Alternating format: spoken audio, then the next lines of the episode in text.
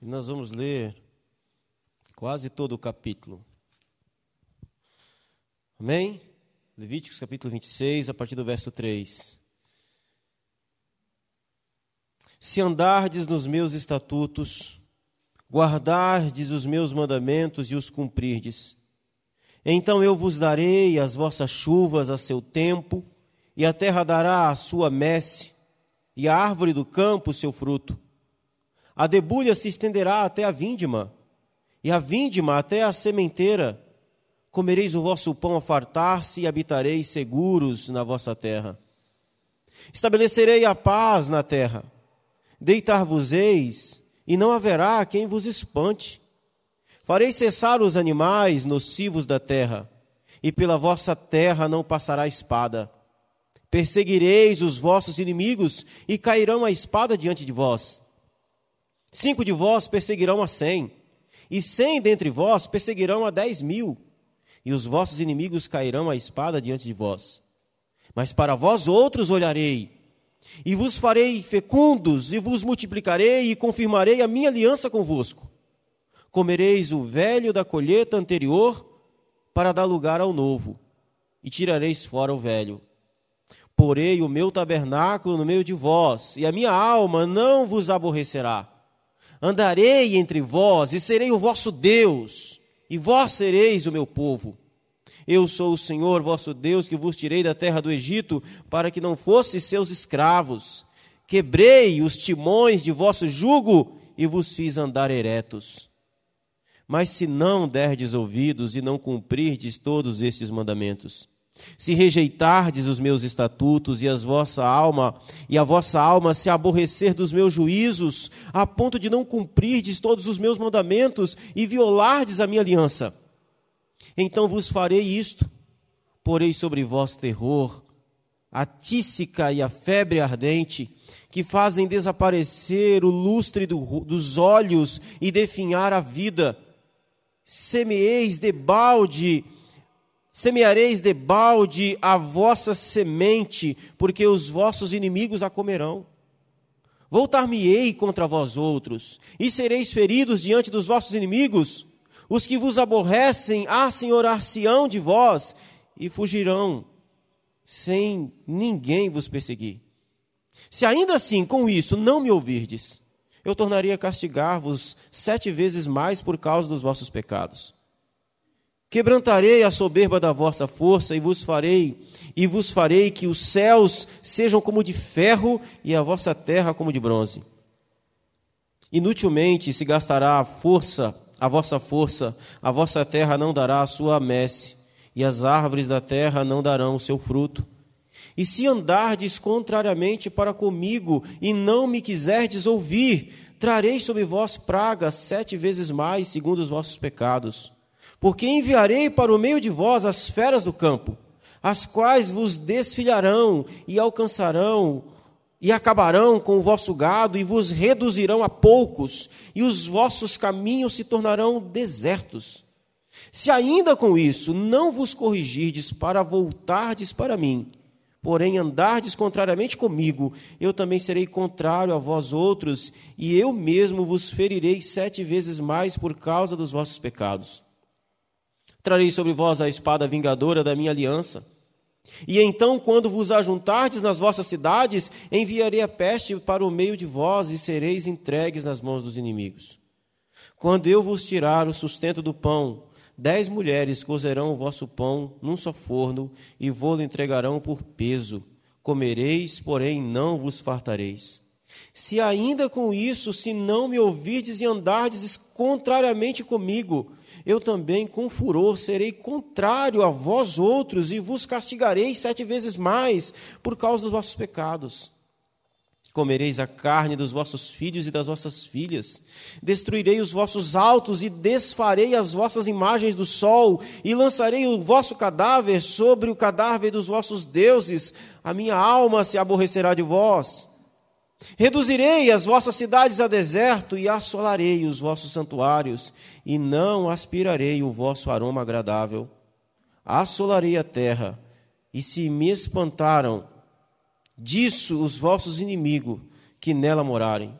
Espalhar-vos-ei por entre as nações e desbanharei a espada atrás de vós. A vossa terra será assolada e a vossa cidade serão desertas. Então a terra folgará nos seus sábados, todos os dias da sua assolação. E vos estareis na terra dos vossos inimigos. Nesse tempo a terra descansará e folgará dos seus sábados.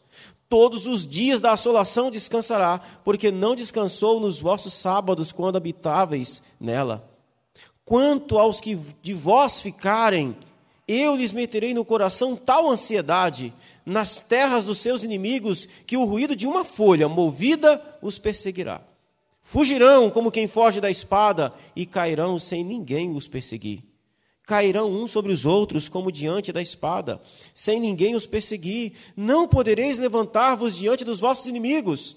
Perecereis entre as nações e a terra dos vossos inimigos vos consumirá. Aqueles que dentre vós ficarem serão consumidos pela sua iniquidade nas terras dos vossos inimigos, e pela iniquidade dos seus pais, com eles serão consumidos. Mas, se confessarem a sua iniquidade, a iniquidade dos seus pais, na infidelidade que cometeram contra mim, como também confessarem que andam, andam, andaram contrariamente para comigo, pelo que também fui contrário a eles e os fiz entrar na terra dos seus inimigos. Se o seu coração incircunciso se humilhar e tomarem eles por bem o castigo da sua iniquidade, então me lembrarei da minha aliança com Jacó, também da minha aliança com Isaac, também da minha aliança com Abraão, na terra me lembrarei mas a terra na sua assolação, deixada por eles, folgará nos seus sábados, e tomarão eles por bem o castigo da sua iniquidade. Visto que rejeitaram os meus juízos, e a sua alma se aborreceu dos meus estatutos, mesmo assim, estando eles na terra dos seus inimigos, não os rejeitarei, nem os aborrecerei deles, para consumi-los e invalidar a minha aliança com eles, porque eu sou o Senhor, seu Deus. Antes, por amor deles, me lembrarei da aliança com seus antepassados, que tirei da terra do Egito, à vista das nações, para se lhe pôr, se lhe opor. Eu sou o Senhor. São estes os estatutos, juízos e leis que deu o Senhor entre si e os filhos de Israel no monte Sinai, pela mão de Moisés. Pode assentar-se, por favor. Eu quero, eu fiz essa leitura um pouco extensa, mas a gente precisa ter o hábito de ler trecho, trechos grandes das Escrituras, não é verdade? Se voltássemos 100, 200, 200, 300 anos atrás na história da igreja, um sermão de um puritano durava duas horas, duas horas e meia. Prometo, não farei isso. Calma. Na verdade, hoje o meu sermão é bem, bem menor. Mas eu queria ler esse texto inteiro para que você tivesse o quadro completo do que nós vamos estar falando, porque eu vou aqui apenas pontuar algumas coisas. Queridos e amados irmãos, nós estamos terminando uma série sobre o livro de Levítico. E nós estamos terminando essa série sobre o livro de Levítico celebrando a ceia do Senhor. O Deus que nos chamou para povoarmos a nova Jerusalém, que descerá do céu, é o Deus que deseja andar e viver no meio do seu povo. Amém? É isso que nós temos visto aqui. Deus está caminhando rumo a novos céus e nova terra. E nessa sua jornada, ele chama homens e mulheres para caminhar com ele. Homens e mulheres que povoarão a nova Jerusalém, que povoarão a eternidade ao longo de toda a história até hoje, milhões e milhões de pessoas, já é uma multidão incontável de gente que já foi chamada. E nós também fomos chamados. Esse Deus que deseja preencher essa eternidade com homens e mulheres chamados por ele, esse Deus afirmou que onde estivesse dois ou três reunidos em seu nome, ali ele estaria presente. E nós cremos que isso é literal no nosso meio hoje. Nós cremos que Jesus está aqui. Amém? Nós temos essa percepção. O nosso Deus está presente. Ele está no meio do seu povo. Esse é um desejo do coração de Deus, estar reunido junto ao seu povo. E esse Deus santo, que por amor e graça, sem que nada o constrangesse, resolveu se relacionar com pessoas pecadoras como eu e você. É a Ele que nós celebramos nessa manhã. Nós celebramos aqui a expiação do nosso pecado. Eu amo o fato de nós pregarmos em série porque nós aprendemos um monte de coisa. Nós celebramos aqui, nós vimos ao longo desse mês que nós podemos hoje celebrar a expiação do nosso pecado por meio de Jesus Cristo. E, portanto, nenhuma condenação há para aqueles que estão em Cristo Jesus. Porque nós vimos que, assim como o sacrifício de holocausto, lá no início do livro de Levítico, o pecado era, o pecador era redimido da sua condição, da sua posição de pecador, assim também, por causa do holocausto de Cristo Jesus, nós fomos expiados dos nossos pecados. E expiação fala disso. Expiação fala de Deus vir e nos tirar, tirar de nós, expiar o nosso pecado. A ponto de Deus olhar para nós, porque cremos em Jesus, e nos considerar justos, santos. Eu acho isso a coisa mais maravilhosa do Evangelho. Só o cristianismo tem isso que é por causa da ação e da graça de Deus e não nossa, que Deus pode olhar para nós e considerar-nos justos, santos, sem pecado, mesmo sendo nós pecadores. Meu irmão, deixa eu te dar, tra trazer para você o que é isso. Quando Deus olha para aquele que creu em Jesus, o seu pecado foi expiado de tal maneira que Deus olha para nós como se nós nunca tivéssemos pecado. É assim que ele considera, e isso significa justificado. Por quê? Porque o pecado foi expiado. E expiação fala da nossa condição. Então, o holocausto, o sacrifício perfeito de Cristo na cruz do Calvário, expiou o nosso pecado. Deus nos tirou de uma posição diante dele de pecador e nos colocou em uma posição de santos. Deus olha para a sua igreja e considera essa igreja toda vestida de branco, sem mácula, em absoluta santidade diante dele. É por isso que ele pode vir, é por isso que ele anda no nosso meio, é por isso que ele vive em nós.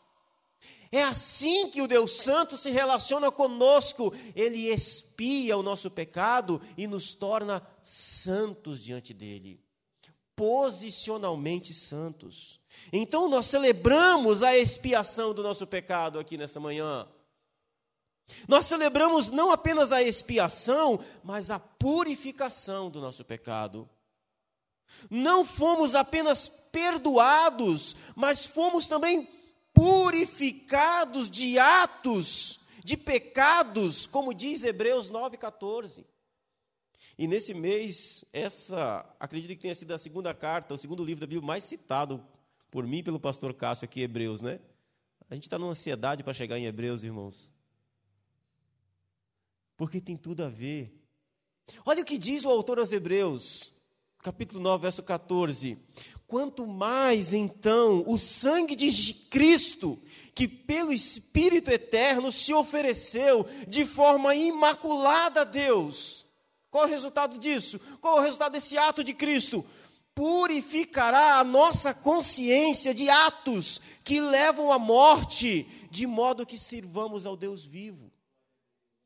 O que o autor aos Hebreus está dizendo é: nós não apenas fomos nosso pecado não apenas foi expiado, nós não apenas fomos mudados de uma posição de pecadores posicionalmente pecadores para santos, mas os nossos atos de pecados foram purificados. Nós não apenas fomos perdoados, mas fomos purificados dos nossos atos de pecado. Então Deus expiou os nossos pecados a ponto de nos sermos posicionalmente santos, mas como também purificou a nossa prática de pecado. E agora nós podemos, como diz o Salmo 24, nos apresentar diante de Deus com mãos limpas, como se nunca tivéssemos praticado o pecado. Por causa daquilo que Cristo fez, e é isso que nós celebramos aqui nessa manhã. Nós celebramos também o fato de que fomos feitos um reino de sacerdotes, um povo dentre toda a massa da humanidade, separado para servir a Deus. Celebramos porque não apenas fomos salvos, mas nós temos o privilégio de servir ao Deus eterno. Você não foi apenas livre do inferno, você não foi apenas resgatado da morte, você foi feito sacerdote do Deus que te resgatou. Você foi feito um povo santo para servir a Ele, para glorificar a Ele na sua vida. Por isso, quer comais, quer bebais, coma e beba como um sacerdote santo de Deus, para a glória de Deus, para o louvor do nome dEle, para a exaltação do seu nome, para a ministração da sua honra e da sua glória.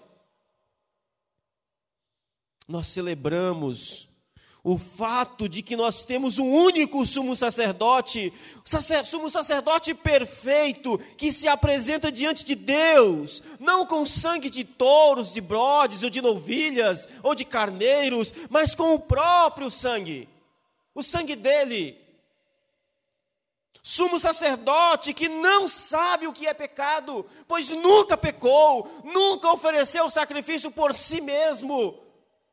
Sumo sacerdote perfeito e santo, aquele que nos justifica, aquele que apresenta diante de Deus as nossas orações, e aquele que está à direita de Deus Pai.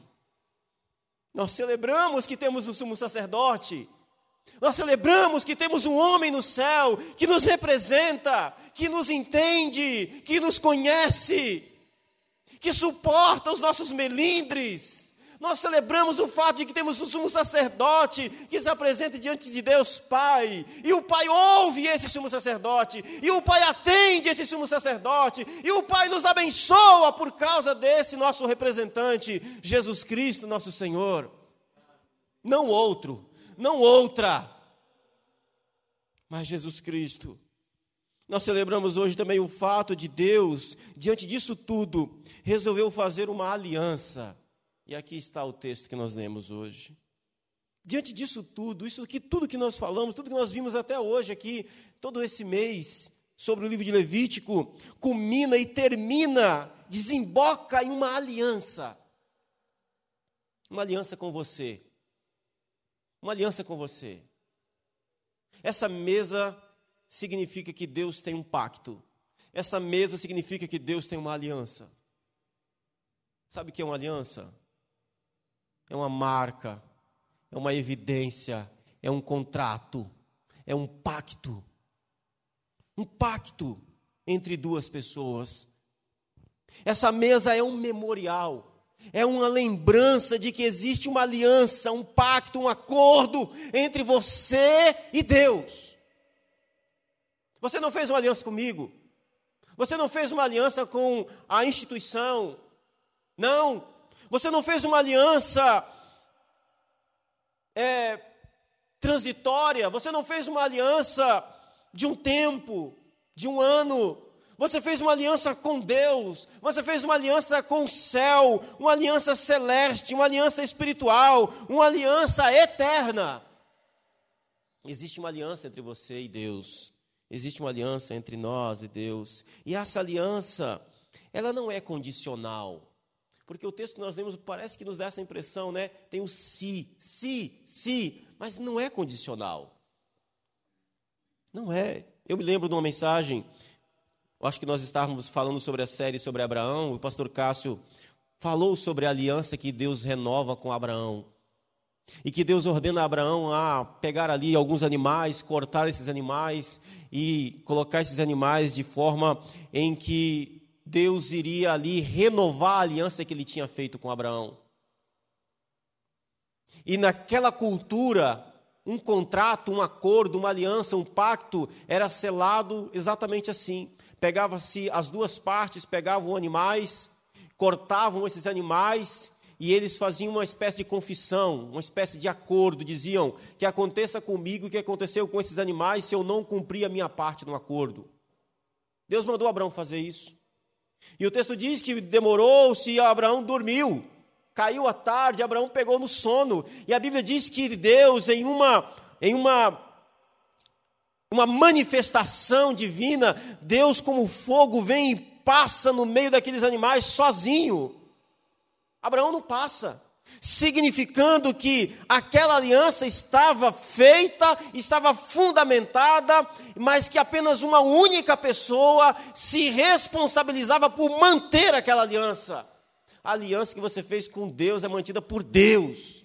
É Deus que sustenta a sua aliança com Ele. Porque eu e você somos fracos, nós somos falhos. Mas é Deus que sustenta a aliança. Essa mesa é um símbolo, é uma lembrança de que a aliança que Deus tem comigo e com você é sustentada por Ele. Eu quero convidar você a ver três implicações dessa aliança baseado no texto que nós vemos, que nós lemos hoje. Primeiro, permanecer na aliança implica responsabilidade. Versos 3. Verso 3 diz assim: Se andares dos meus estatutos, guardardes os meus mandamentos e os cumprirdes. Queridos irmãos, aqui está. A aliança que Deus tem com você e comigo implica responsabilidade. Assim como nós temos responsabilidades em aliança de casamento, assim como nós temos responsabilidade em acordos trabalhistas,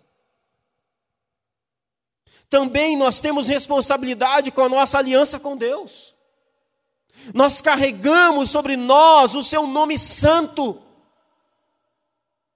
Nós temos sobre nós o seu nome bendito. É por isso que quando ele diz lá no terceiro mandamento, não tomarás o nome do Senhor teu Deus em vão, está falando dessa responsabilidade. Carregamos sobre nós o nome santo do Senhor. E aquilo que nós fazemos e o modo como nós vivemos a nossa vida implica em quem Deus é, ou diz sobre o Deus que servimos. Então ele diz assim: olha, andem nos meus estatutos, guardem os meus mandamentos, cumpra-os. A aliança que temos com Deus implica a responsabilidade de andarmos segundo a Sua vontade, de andarmos segundo a Sua lei. Não se espera menos do que isso. A aliança que Deus fez conosco implica em que nós observemos a Sua vontade, em que nós andemos nos seus estatutos, em que nós guardemos os seus mandamentos, em que nós cumpramos a Sua lei. Permanecer nessa aliança implica ser abençoado na vida. Versos 4 e 5 Diz assim: Enviarei as chuvas nas estações próprias. A terra dará suas colheitas e as árvores dos campos produzirão seus frutos. A época de debulhar cereais se estenderá até o início da colheita das uvas e a colheita das uvas até o início do plantio dos cereais. Vocês comerão dessa, vocês comerão e até se saciarem e viverão em segurança na sua terra. Meu irmão, minha irmã, o pão sobre a sua mesa, a roupa sobre o seu corpo, a força para trabalhar, é a evidência da bênção de que nós temos uma aliança com Deus. E eu quero trazer um desafio prático para você aqui. De passar a enxergar essas bênçãos que para nós são comuns, como evidência da aliança que Deus tem para conosco. As bênçãos do, do dia a dia são bênçãos do dia a dia. As bênçãos do dia a dia é a evidência da aliança que Deus tem conosco. Pastor, mas o homem que não nasceu de novo também usufrui das mesmas bênçãos, é verdade. Mas ele não consegue entender que aquilo ali é graça de Deus. Ele não consegue ver que aquilo é evidência da aliança com Deus, porque ele não tem uma aliança com Deus, mas você tem.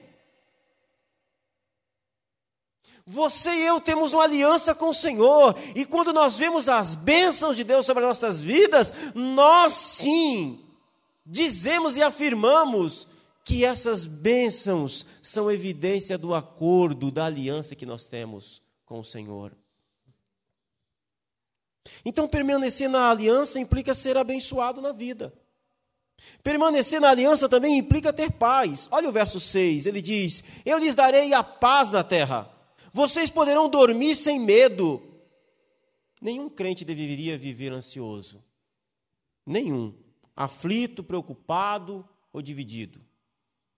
Em Mateus capítulo 6, o próprio Jesus, falando a respeito do reino dos céus e dos cidadãos desse reino, ele diz: Não andeis ansiosos pela vossa vida. Por que, que ele faz essa afirmação? Por quê? Por causa da aliança que vocês têm com o Pai. Não andem ansiosos, tenham paz. Vocês têm uma aliança, é isso que ele está lembrando. Existe uma aliança. Ele vai afirmar, porque o vosso Pai Celeste o vosso Pai Celeste sabe do que vocês necessitam.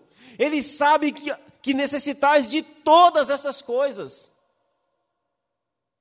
Então, a aliança com o Senhor implica em ter paz. Paz. Permanecer na aliança implica também andar com Deus. Verso 11, ele diz: Habitarei no meio de vocês, e não os desprezarei essa é a promessa por excelência, meus amados irmãos. Em João capítulo 1, verso 14, diz que o Verbo se fez carne e habitou entre nós. É a promessa de Deus se cumprindo. Eu habitarei no meio de vocês.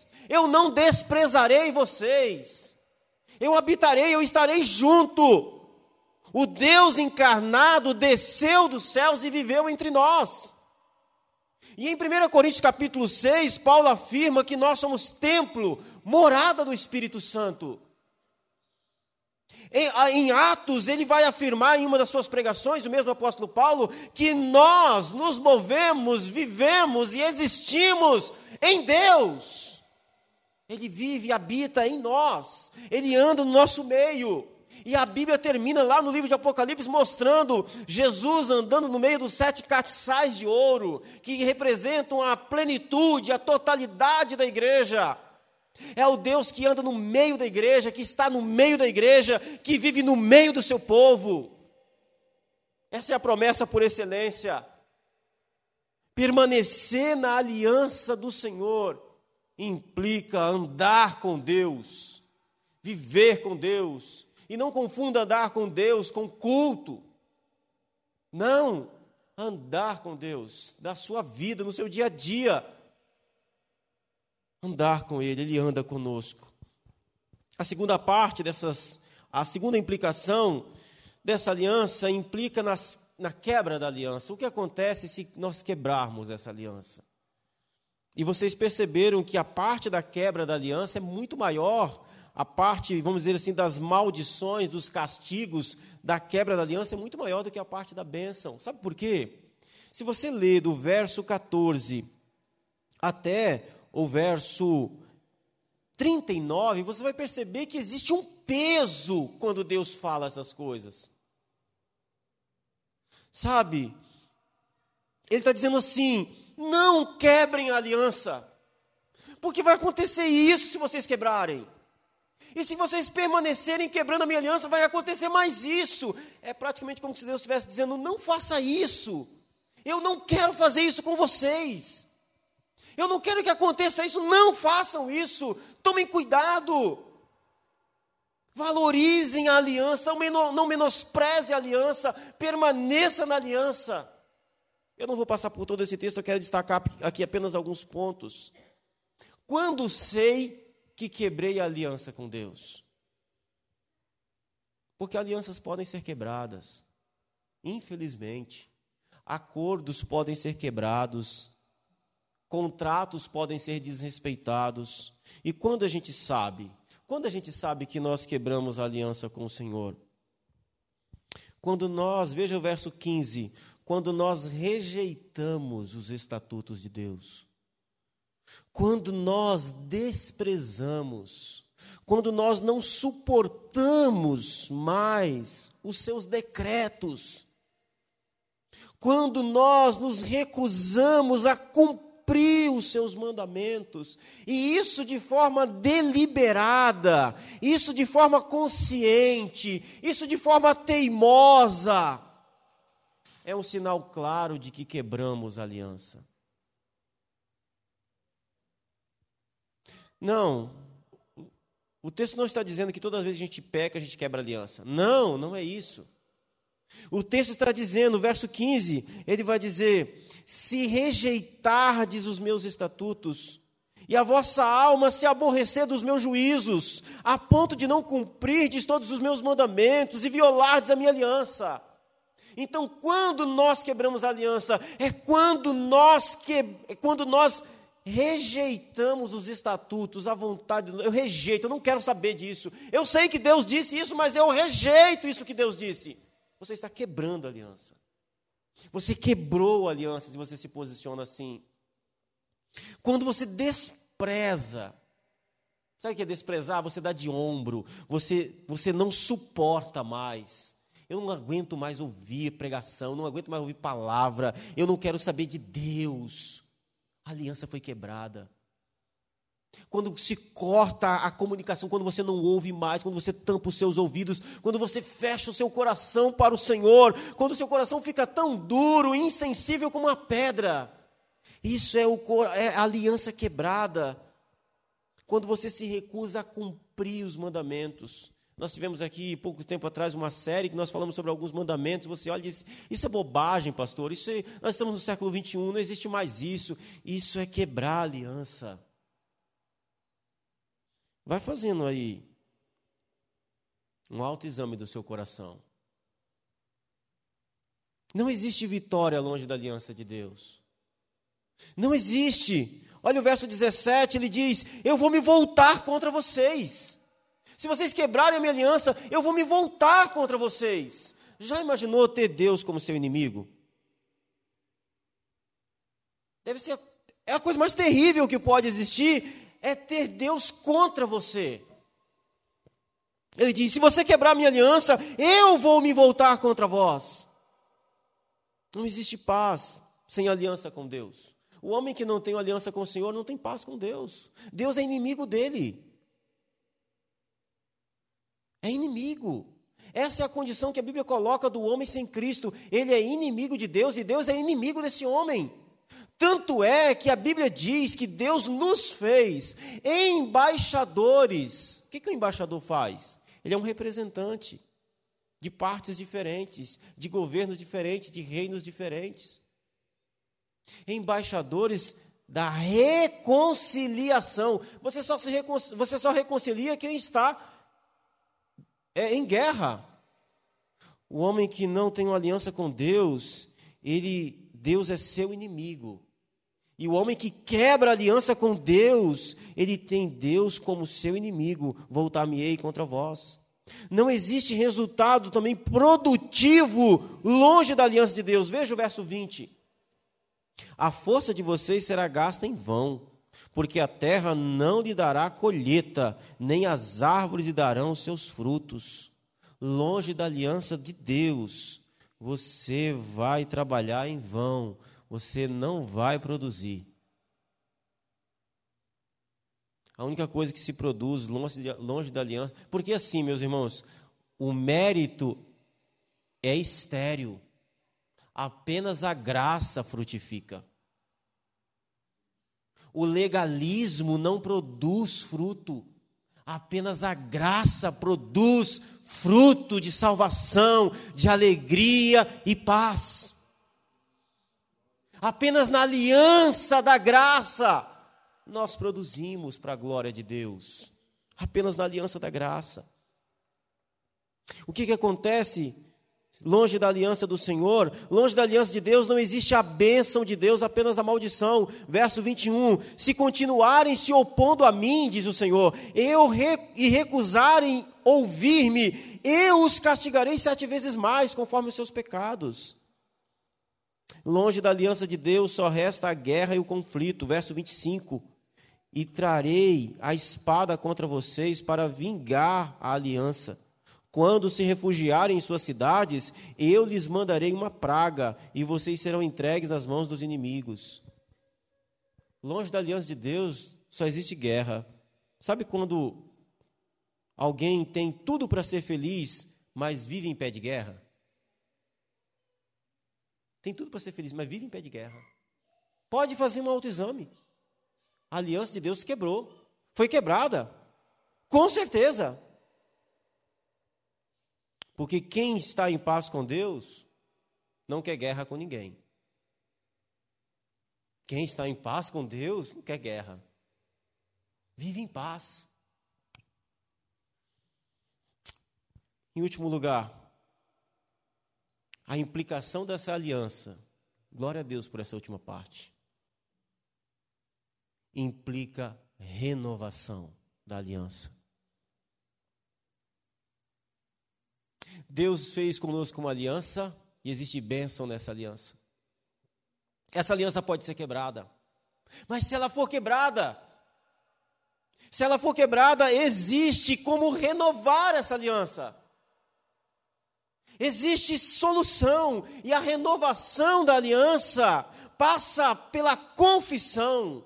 Versos 40 e 41 diz: Mas se vocês confessarem os seus pecados, e os pecados dos seus antepassados, e a sua infidelidade e oposição a mim, que me levaram a opor-me a eles e a enviá-los para a terra dos seus inimigos, se o seu coração obstinado se humilhar e eles castigarem, aceitarem o castigo do seu pecado. Olha, como Deus renova a aliança. Como acontece a renovação da aliança para aquele que quebrou a aliança? Começa com confissão. Confessar, confessar o quê? Confessar os seus pecados. Confessar os pecados dos seus antepassados. Lembre-se, meu amado irmão, confissão não é informar a Deus o que você fez de errado. Confissão é concordar com aquilo que Deus diz sobre o seu pecado. É isso que o Senhor está dizendo.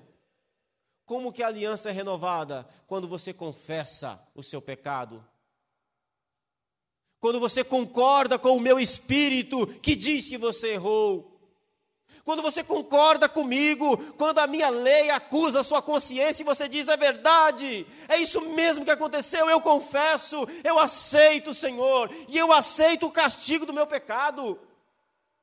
É fazer como Davi fez no Salmo 51, o melhor texto a respeito de confissão e arrependimento da Bíblia.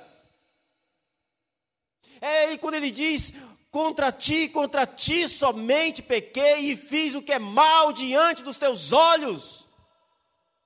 Pelo que o Senhor será justo no seu julgar e puro no teu falar, ou seja, eu concordo com o seu julgamento e o resultado e a consequência do seu julgamento sobre o meu pecado eu pequei mesmo, e o Senhor disse que o menino vai morrer, oh, tá bom, eu aceito o castigo. Eu concordo com aquilo que o Senhor diz sobre a consequência do meu erro. Eu aceito, Senhor. E eu concordo com aquilo que o Senhor fala, com aquilo que o Senhor diz sobre mim. Eu sou esse monstro mesmo. Eu sou esse homem terrível mesmo. Eu fiz isso mesmo, Senhor. Eu concordo com o Senhor. E o salmo segue e dizendo: Mas lava-me, purifica-me e ficarei mais puro do que a branca lã. Limpa-me e ficarei mais alvo que a neve. Renova, Senhor, a alegria da minha salvação. Restaura dentro de mim um espírito quebrantado. Una de novo, Senhor, os ossos que o Senhor quebrou. Restaura a alegria da minha salvação, e então cantarei a sua, cantarei louvores a ti, e então ensinarei os teus decretos, os teus juízos, e anunciarei a sua salvação. Isso é confissão. Se você quebrou a aliança, a aliança pode ser restaurada.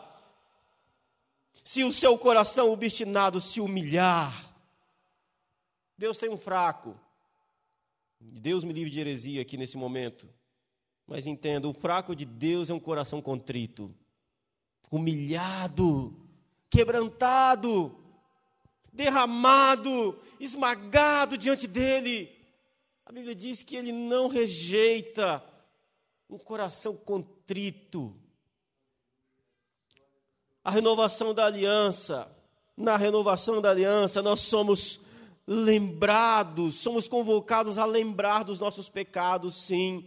Confesse o pecado, fale o pecado, concorde com aquilo que Deus diz sobre o seu pecado. Mas uma vez que somos perdoados, olha isso aqui, eu acho isso aqui extraordinário. Mas uma vez que somos perdoados, uma vez que Deus se lembra da aliança, olha só isso, nós somos chamados a lembrar dos nossos pecados e confessar os nossos pecados. Mas o que é que Deus lembra quando ele, quando ele renova a aliança? Dos nossos pecados? Não. O texto diz: E eu me lembrarei da minha aliança.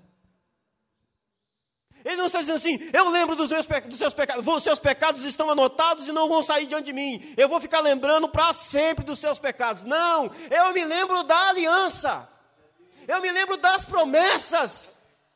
Eu me lembro do acordo que eu fiz com Jacó. Eu me lembro do acordo que eu fiz com, com Isaac. Eu me lembro da aliança que fiz com Abraão. Eu permaneço inalterado, inabalável, firme na aliança que eu fiz com eles sobre a sua vida. Eu não me lembro dos seus pecados, eu não me lembro da sua ofensa, eu não me lembro da sua transgressão, mas eu me lembro da aliança. Ele está dizendo: Eu me lembro do dia em que eu passei no meio daqueles animais cortados sozinho. Eu me lembro do juramento que eu fiz pelo meu nome. Essa mesa significa que existe um juramento de Deus para com Ele mesmo, e Ele permanece fiel a essa aliança que Ele fez com você, e não tem nenhum pecado que não possa ser perdoado, não tem nenhum pecado confessado que não possa ser limpo, não tem nenhum pecado que, por mais terrível que seja, que não seja lançado nas profundezas do abismo e Deus não se lembra dele mais. Essa mesa é símbolo de que existe uma aliança poderosa, firme. E com a renovação da aliança, Deus não rejeita, mas se aproxima de nós. Verso 44, ele diz: Apesar disso, quando estiverem na terra do inimigo, e vocês se arrependerem, vocês já confessaram, já se arrependeram, e estiverem lá na terra do inimigo, eu não os desprezarei, nem os rejeitarei para destruí-los totalmente, quebrando a minha aliança com eles, pois eu sou o Senhor, o Deus deles que Deus está dizendo aqui é o seguinte: quando eu lançar vocês para o cativeiro, e essa, e essa parte aqui é uma parte profética, porque aconteceu exatamente isso daqui no período de Nabucodonosor, quando Israel foi levado para o cativeiro da Babilônia. Aconteceu exatamente isso. Lá no cativeiro, Daniel capítulo 9, Daniel está lendo o livro do, profeta Jeremias e ele diz: Então eu entendi que nós estamos nessa condição porque o Senhor nos colocou aqui, porque nós pecamos. E é uma das orações mais lindas da Bíblia, Daniel capítulo 9. Ele diz: Ah, Senhor, nós pecamos. Eu e o meu povo e o meu antepassado pecamos contra o Senhor, abandonamos o Senhor, abandonamos a Sua lei, nos voltamos para os outros deuses. E Daniel ora dizendo: Ah, Senhor, perdoa. Ah, Senhor, tem misericórdia. Ah, Senhor, restaura a sua aliança. Olha para Abraão, Isaac e Jacó. E o texto da Bíblia vai dizer que Deus perdoa o povo lá no cativeiro. E isso aqui, isso aqui é uma coisa maravilhosa, porque ele diz: Eu não desprezarei vocês quando ainda lá no cativeiro vocês se arrependerem e vocês se voltarem, se humilharem, confessarem. Eu não desprezarei vocês. Ou seja, eu não os abandonarei lá. Eu vou me aproximar de vocês, ainda que vocês estejam lá, sofrendo a consequência do seu pecado. Eu me aproximo. Eu não os desprezo. Eu me aproximo de vocês. E ele diz assim: e nem os rejeitarei. O que isso significa? Naquela situação, quando um povo era levado cativo, a ideia era que o Deus, os deuses dos povos conquistadores eram superiores e maiores e mais fortes do que os deuses dos conquistados. Ou seja, nós temos salmos que mostram isso quando o povo está lá na Babilônia. Os babilônicos olhavam para eles e diziam: Onde está o seu Deus? Onde está o seu Deus? Salmo 42 descreve isso. O salmista, olhando com saudosidade, diz: Ah, quando eu lembro, a minha alma chora, porque te abate dentro de mim, ó minha alma. Eu me lembro dos cortejos, eu me lembro do, do, do, das procissões ao Senhor. Ele está falando isso num contexto de cativeiro. E naquele contexto, os deuses dos conquistados eram tidos como deuses fracos. E as pessoas tinham vergonha de falar, qual é o seu Deus? Ele era um, ele era um escravo, ele era um conquistado, ele tinha vergonha de dizer o nome do seu Deus, porque parecia que o seu Deus era, era fraco em relação ao, ao povo conquistador. Deus está dizendo assim: eu não rejeitarei vocês, eu me orgulharei de dizer, eu sou o povo desse povo aí, eu sou o Deus desse povo, eu sou o Deus de Israel, mas Israel está em cativeiro, mas eu sou o Deus deles, eu não os rejeito. Mesmo no pecado, quando a gente não tem coragem de olhar para cima nem de orar, porque o pecado joga na nossa cara que Deus não nos ama.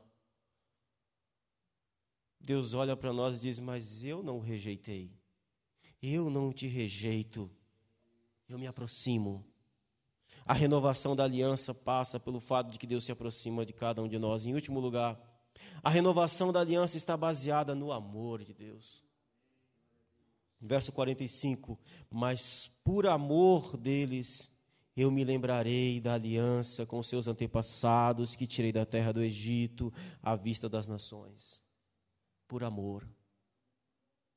Se tem uma coisa que trouxe você aqui nessa manhã, foi o amor de Deus. A graça, a graça do Senhor. Amado irmão, irmã, eu quero convidar você nesse momento a ficar de pé. Eu não sei. Olha, sinceramente, você conhece seu coração e o Espírito Santo conhece melhor do que você mesmo seu próprio coração, não sei. Eu quero fazer apenas uma pergunta: como está a sua aliança com o Senhor? Se a sua aliança está bem, se ela permanece firme, glória a Deus, louve ao Senhor renove essa aliança agora no pão e no vinho. Se você tem estado longe, você quebrou essa aliança. Se você endureceu o coração para o Senhor, a sua vontade, se você tem andado contrário à vontade dele, essa é a oportunidade da sua aliança ser renovada. Ela pode ser renovada. Confie no Senhor, espere no Senhor. E eu quero orar pela sua vida, por você que vai participar da ceia nesse momento. Mas eu não quero orar sozinho, eu quero convidar aqui os nossos irmãos que vão estar nos auxiliando nesse momento do pão e do vinho. Presbítero Adão, diaconisa Marinete, diácono Roberto e diaconisa de Nalva. Nós vamos estar orando ao Senhor por você e por esses elementos, para que você